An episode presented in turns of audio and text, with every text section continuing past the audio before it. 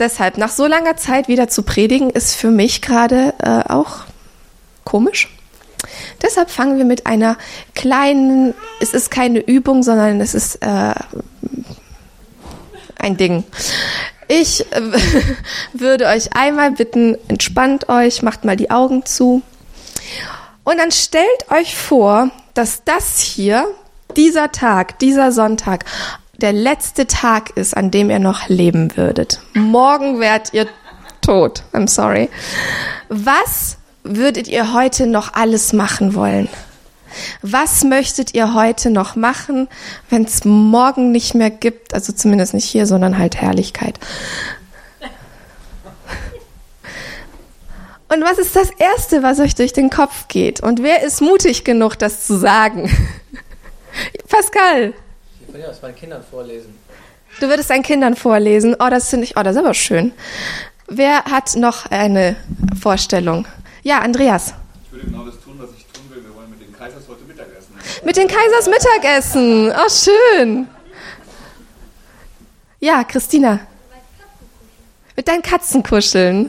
Oh, das ist auch schön. Ihr habt alle schöne Gedanken, merke ich gerade. Keiner kommt an mit, äh, ich würde noch meine, meine Konten leer räumen oder so.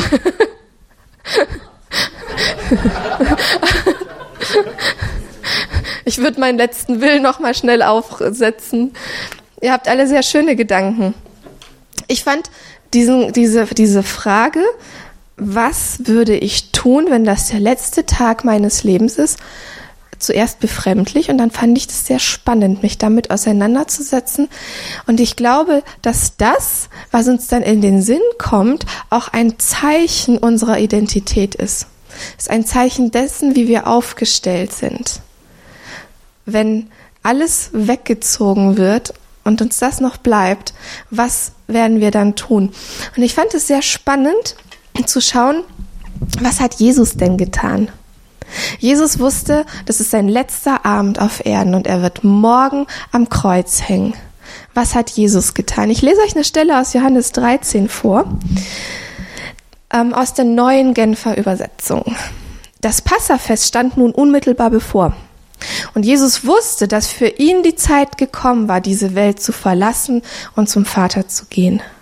Darum gab er denen, die in der Welt zu ihm gehörten und die er immer geliebt hatte, jetzt den vollkommensten Beweis seiner Liebe. Er war mit seinen Jüngern beim Abendessen. Der Teufel hatte Judas, dem Sohn von Simon Iskariot, bereits den Gedanken ins Herz gegeben, Jesus zu verraten. Jesus aber wusste, dass der Vater ihm Macht über alles gegeben hatte und dass er von Gott gekommen war und wieder zu Gott ging. Er stand vom Tisch auf, zog sein Obergewand aus und band sich ein leinenes Tuch um. Dann goss er Wasser in eine Waschschüssel und begann den Jüngern die Füße zu waschen und mit dem Tuch abzutrocknen, das er sich umgebunden hatte. Simon Petrus jedoch wehrte sich, als die Reihe an ihn kam. Herr, du willst mir die Füße waschen? sagte er, und Jesus gab ihm zur Antwort, was ich tue, verstehst du jetzt nicht, aber später wirst du es begreifen. Nie und nimmer wäschst du mir die Füße, erklärte Petrus. Und Jesus entgegnete, wenn ich sie dir nicht wasche, hast du keine Gemeinschaft mit mir. Und da rief Simon Petrus, Herr, dann wasch mir nicht nur die Füße, wasch mir auch die Hände und den Kopf. Ich bin auch so ein Petrus.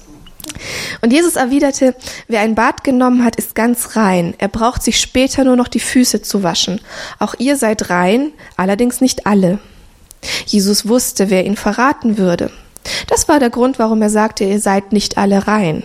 Nachdem Jesus seinen Jüngern die Füße gewaschen hatte, zog er sein Obergewand wieder an und kehrte an seinen Platz am Tisch zurück.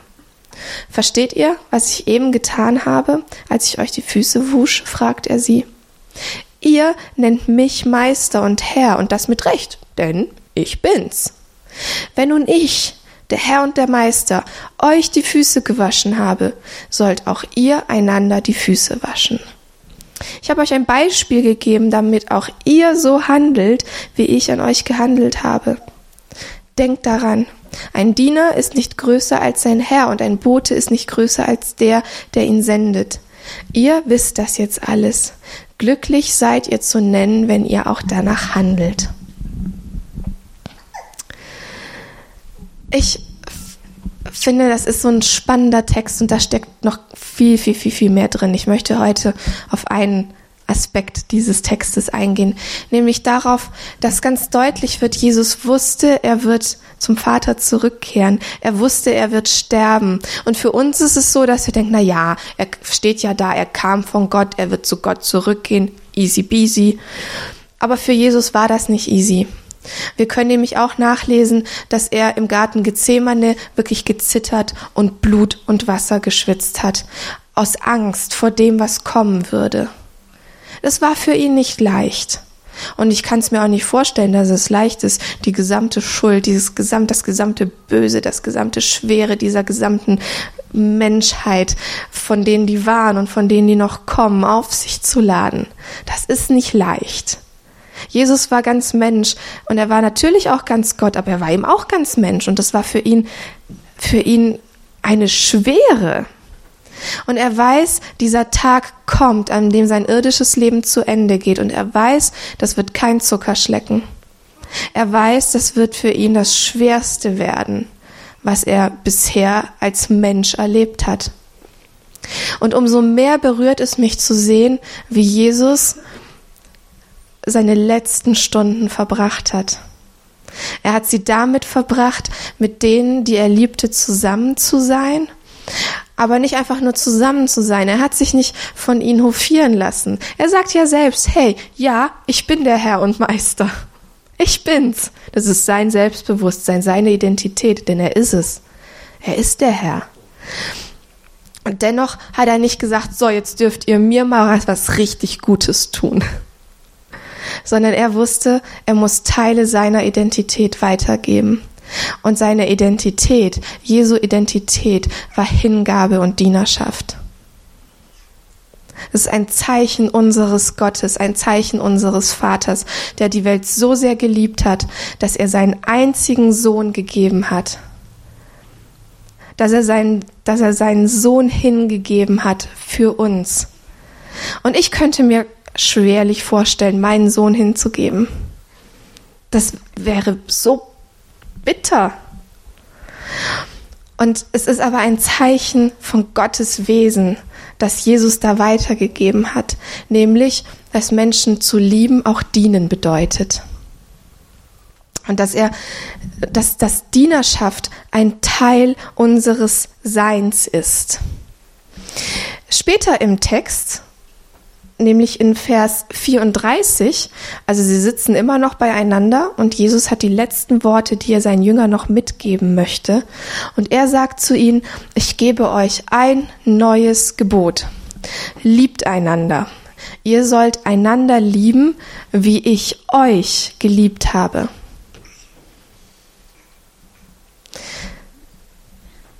Liebt einander, ihr sollt einander lieben, wie ich euch geliebt habe. Und das, wie ich euch geliebt habe, bedeutet, dass er ihnen gezeigt hat, wie es funktioniert. Dass er ihnen das äh, modellhaft vorgelebt hat. Und wir wissen, Jesus sagte von sich, hey, ich tue nichts einfach nur aus mir heraus, sondern ich, alles, was ich tue, tue ich, weil ich es den Vater tun sehe. Das, was ich tue, zeigt der Vater mir. Das entspringt direkt aus dem Vaterherzen Gottes. Das heißt, was bedeutet es, einander zu lieben? Ich glaube, es bedeutet nicht einfach nur warme Gefühle füreinander zu haben. Denn ganz oft sind warme Gefühle füreinander nicht da. Und etwas, was ich sehr, sehr, sehr, ähm, ähm, ja, was mich sehr berührt ist, dass in dieser Szenerie, die wir hier haben, Jesus sitzt mit seinen Jüngern zusammen und er weiß, wer ihn verraten wird. Er weiß, wer rausgehen wird, sich bezahlen lassen wird und wer ihn ausliefern wird. Und selbst diesem Jünger wäscht Jesus die Füße. Selbst diesem Jünger erweist Jesus Ehre.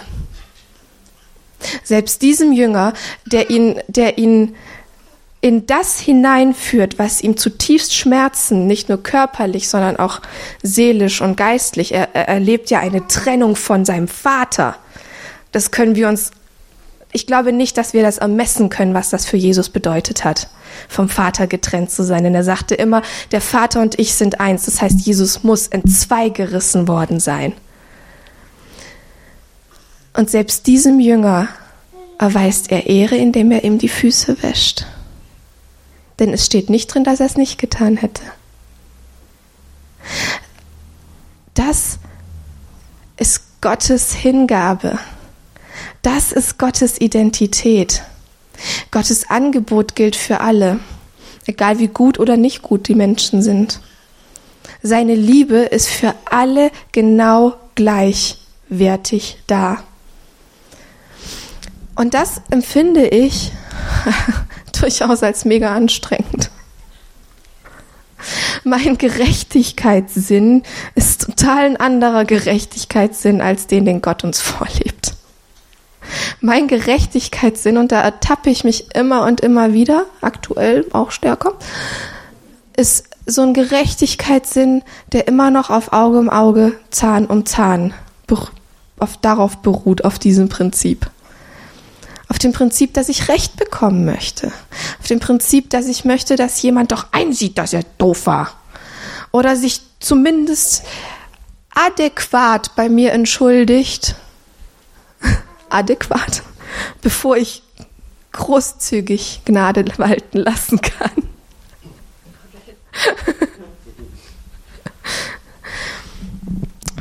Und Jesus zeigt uns hier aber, er sagt, hey, ich möchte, dass ihr einander liebt, wie ich es euch vorgemacht habe.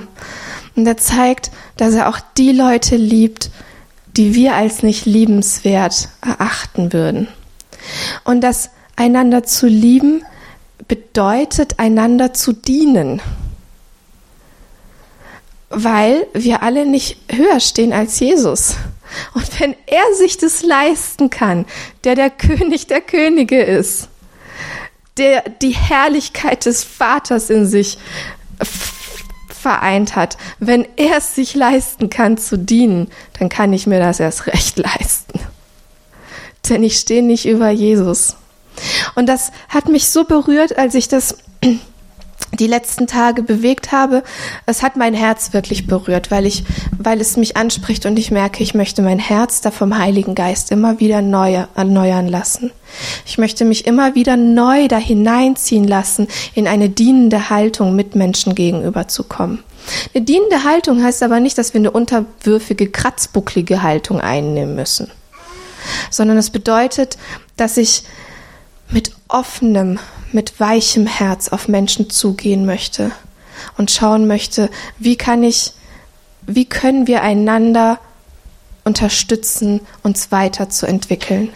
Wie können wir einander unterstützen, von Herrlichkeit zu Herrlichkeit verändert zu werden? Wie können wir einander unterstützen, in das hineinzukommen, dass wir wirklich Jesu Nachfolger sind, die hingehen, Menschen zu Jüngern machen, das Evangelium predigen, Kranke heilen, ähm, Dämonen austreiben und am, im besten Fall halt auch noch Tote auferwecken.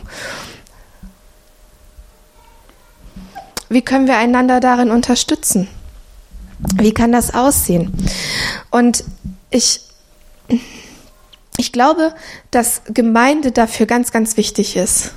Und ich glaube, dass es ganz wichtig ist, dass wir aber da auch in eine Ehrlichkeit miteinander hineinkommen.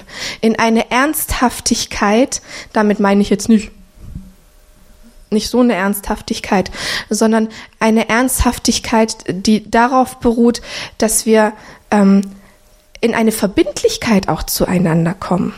Jesus war über drei Jahre mit seinen Leuten unterwegs. Das war ein hohes Maß an Verbindlichkeit, sich einem Rabbi anzuhängen. Da, da ging nicht, nichts anderes. Der Rabbi hat gesagt, folge mir nach. Und dann haben die sich gedacht, boah, Rabbi nachzufolgen, ja, aber, aber die wussten, worauf sie sich eingelassen haben. Und ich glaube, wenn wir einander unterstützen wollen, uns von Herrlichkeit zu Herrlichkeit zu verändern, brauchen wir Verbindlichkeit miteinander. Brauchen wir ein hohes Maß an Vertrauen zueinander, das erstmal freigesetzt wird. Wir erkämpfen und erarbeiten uns Vertrauen nicht. Das dauert dann ewig, bis man manchen Leuten vertraut. Jesus wusste von Judas. Er hat ihn trotzdem mit reingenommen und ihm die Kasse anvertraut. Finde ich, äh, ich weiß auch nicht, was Gott sich dabei gedacht hat. Es ist ein anderes Prinzip. Merkt ihr, das Königreich Gottes ist, jemand sagte mal, Upside Down Kingdom. Das ist alles irgendwie auf den Kopf gestellt. Und wir denken uns so von rein menschlichem Finden so, hä? Und Gott sagt, hey, aber so funktioniert das. Gnade ist, dass ich großzügig gebe und nicht erwarte, dass du dich erst richtig verhältst.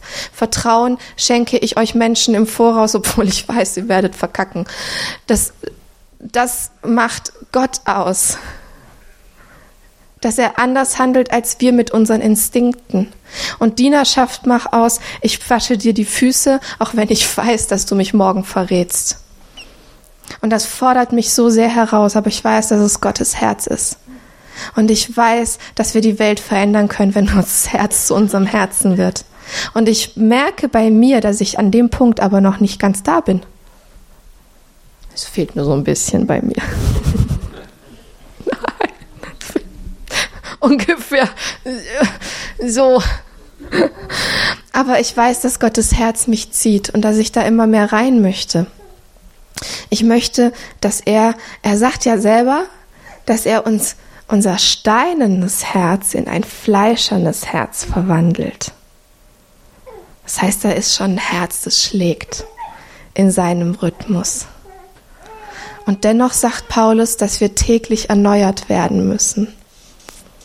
Und das bedeutet, und das merke ich für mich, dass ich mich täglich neu darauf einlassen möchte, zu sagen, Jesus, wie kann ich heute den Menschen um mich herum dienen in deinem Sinne?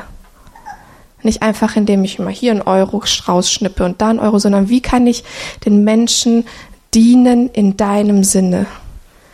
Ich möchte tun, was du zeigst, dass ich es tun soll.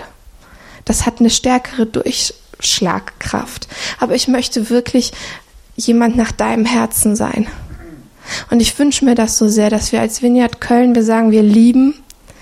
Und ein Teilaspekt von Lieben ist eben Dienerschaft, eine dienende Haltung den Menschen gegenüber, denen, mit denen wir konfrontiert sind. Ich habe noch einen weiteren Aspekt. Und zwar habe ich so die These, dass ich denke, manchmal wünschen wir uns so, so, so, so sehr, Gottes Herrlichkeit zu erleben, Gott mehr zu erleben, in diese Unmittelbarkeit hineinzukommen, wo wir erleben, dass der Heilige Geist was tut, was freisetzt. Und wir, wir, wir versuchen das irgendwie zu erhaschen. Wir gehen auf Konferenzen, wir, wir haben gehört, oh, da steppt der Bär, dann gehen wir dahin und versuchen irgendwie zu gucken, wo tut der Heilige Geist was. Und meine These ist, dass aber die Herrlichkeit Gottes manchmal erst offenbar wird, wenn wir weg von uns gucken. Wenn wir aus dem Kreis, in dem wir uns drehen, heraussteigen und uns in Beziehung begeben. Und dazu fiel mir diese Geschichte ein, die könnt ihr in Markus 2 nachlesen. Ich lese sie euch jetzt nicht vor, es ist auch nur ein kleiner Abschnitt. Aber da sind vier Männer, vier Menschen, die gehört haben, Jesus ist da. Und Jesus tut etwas. Und die gewusst haben, wenn Jesus da ist, wird Gottes Herrlichkeit offenbar. Wenn Jesus da ist, werden Menschen befreit. Wenn Jesus da ist, werden Menschen geheilt. Wenn Jesus da ist, dann, dann, dann zeigt sich Gottes Wesen. Und diese vier Menschen, die hatten einen Freund und der konnte nämlich nicht dahin gehen, wo Jesus war, denn er war gelähmt. Und was haben sie sich überlegt? Wir packen den auf eine Bahre und wir schleppen den zu Jesus. Und dann haben sie das gemacht und merkten, hier ist gar kein Durchkommen. Und was haben sie dann gemacht? Dann sind sie mit ihm aufs Dach gestiegen, haben das Dach abgedeckt und den von oben runtergelassen, weil ihnen so wichtig war, dass ihr Freund geheilt wird. Und das zeigt aber, diese Freunde, diese, diese vier Menschen oder diese fünf Menschen, der der aufgebahrt lag, ne, aufgebahrt ist der gelähmt war, ähm, war ja Teil dieser, dieser Beziehungsverbindung. Das zeigt aber, da war ein dienendes Herz dahinter bei diesen vier Personen. Die haben sich nicht gedacht, ach, wäre das schön gewesen, wenn der Jupp da auch hingekommen wäre. Sondern die haben sich überlegt, wie kriegen wir das hin, dass unser Freund von Jesus berührt werden kann? Wie kriegen wir das hin, dass, dass er in Gottes Herrlichkeit kommen kann? Und Jesus sagte dann, hey, euer Glaube, euer Glaube setzt es frei. Diese Menschen, die hatten eine zutiefst dienende Haltung, indem sie keine Anstrengung gescheut haben, ihren Freund dahin zu bringen, wo der Heilige Geist gerade was getan hat. Und das, das hat mich zutiefst, zutiefst berührt. Es ist nicht einfach nur eine sensationsheischende Geschichte, sondern es geht darum, dass Menschen Gott ihr Herz hinhalten. Und dass Menschen sagen, wir, wir wollen unserem Nächsten was Gutes tun. Und Jesus hat uns zwei Gebote gegeben. Wir sollen Gott von ganzem Herzen lieben. Wir sollen unseren Nächsten von ganzem Herzen lieben. Gott von ganzem Herzen zu lieben, ist manchmal gar nicht so schwer, finde ich. Ich finde das so entspannend, mich zu Hause zurückzulehnen, ein bisschen Worship anzumachen. Und Gott einen guten Gott sein lassen, der mich liebt. Meinen Nächsten zu lieben von ganzem Herzen, das finde ich schon sehr herausfordernd. Das fordert mich jeden Tag heraus. Es fordert mich heraus im Umgang mit meinen Kids. Das sind meine Nächsten, die wohnen bei mir. Es fordert mich heraus in meinem Umgang mit meinem Mann. Der wohnt dummerweise auch bei mir.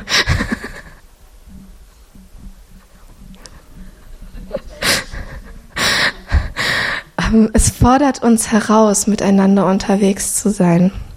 Und wenn es uns so sehr herausfordert, mit unseren engsten Familienmitgliedern unterwegs zu sein, wie sehr fordert es uns dann heraus, als Gemeinde miteinander unterwegs zu sein, wo eine Gruppe an Leuten zusammenkommt, bei dem man sich denkt, wer hat die denn zusammen in den Topf geschmissen? Das fragt man sich bei Gemeinde nämlich ziemlich oft. Ich glaube aber, dass sich darin die Qualität der Liebe Gottes offenbart, die in uns freigesetzt wird, die vom Heiligen Geist in uns freigesetzt wird. Wenn wir es schaffen, da neu miteinander unterwegs zu sein. Das glaube ich wirklich. Und ich wünsche mir das so sehr. Ich wünsche mir das echt noch mehr zu erleben. Danke. ja. Ich wünsche mir, dass wir echt überlegen, was für eine Gemeinde wollen wir sein? Wofür wollen wir bekannt sein? Wenn morgen tatsächlich alles leer gekauft ist in den Läden und Corinna-Virus uns alle dahin fegt. Woran soll der Letzte sich an die Vineyard Köln noch erinnern? Ich wünsche mir, dass unser, unser Motto Wir lieben, dass das nicht einfach nur etwas Nettes ist, was auf der Wand steht, sondern ich wünsche mir, dass wir eine liebende Gemeinde sind. Ich wünsche mir, dass wir eine dienende Gemeinde sind. Ich wünsche mir, dass wir eine Gemeinde sind, in der Gottes Gegenwart freigesetzt wird. Und ich glaube, dass, dass Jesus uns da immer mehr hinführt. Und ich glaube, dass das Maß an Gottes Gegenwart, die freigesetzt wird, etwas mit Hingabe zu tun hat, mit hingegebenen Herzen. Nicht nur von jemandem, der vorne steht oder am Klavier steht oder vielleicht im Ministry-Team ist oder so, sondern ich glaube,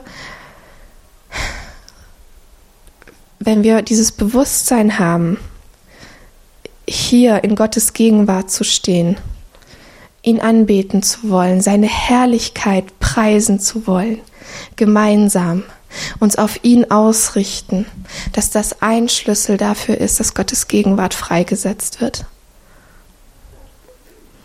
Und ich, ich möchte euch dazu wirklich einladen, miteinander Gott zu suchen. die, die Zeit, die wir hier haben, ähm, wirklich in so einer, in so einer Haltung zu erleben, dass wir einander freisetzen wollen zu worshipen, dass wir, dass wir Gottes Gegenwart freisetzen wollen, dass das ein sakraler Raum auch ist. Es ist ein heiliger Raum. Wenn zwei oder drei zusammenkommen, ist Gottes, Gott mittendrin. Das hat was Heiliges. Und das, das auch wirklich zu feiern und sich dessen bewusst zu sein. Es ist jetzt hier nicht einfach nur eine Programmabspulung, sondern das ist Gottes Gegenwart, die wir hier erleben und feiern wollen. Und das auch zu ehren, zu ehren, dass andere vielleicht dann auch diese Ruhe brauchen, um da reinzukommen. Mich hat in letzter Zeit, ich sag's jetzt mal ganz frei raus, mich hat in letzter Zeit oft ein bisschen gestört, dass während des Worships noch ein Kaffee geholt wurde und laut gerührt und dann, ach na, du doch auch hier und so. Und ich denke so, das, das ehrt nicht, dass das Worship-Team sich vorbereitet hat. Das ehrt nicht, dass Menschen anbeten wollen und, und, und abgelenkt werden davon, wenn andere, na, wie war deine Woche und so. Dafür ist hinterher Raum, sondern wir wollen ehren, dass Gottes Gegenwart sich hier verdichten möchte. Wir wollen ehren, dass der Heilige Geist was freisetzen möchte. Wir wollen ehren, dass wir miteinander vor einem heiligen Gott stehen der uns verändern möchte. Von, vor einem heiligen Gott stehen, der uns zur Heiligkeit berufen hat. Und, und der uns heiligt. Er sagt, wir sind Heilige, wir sind ein, ein Königtum, wir sind Priester.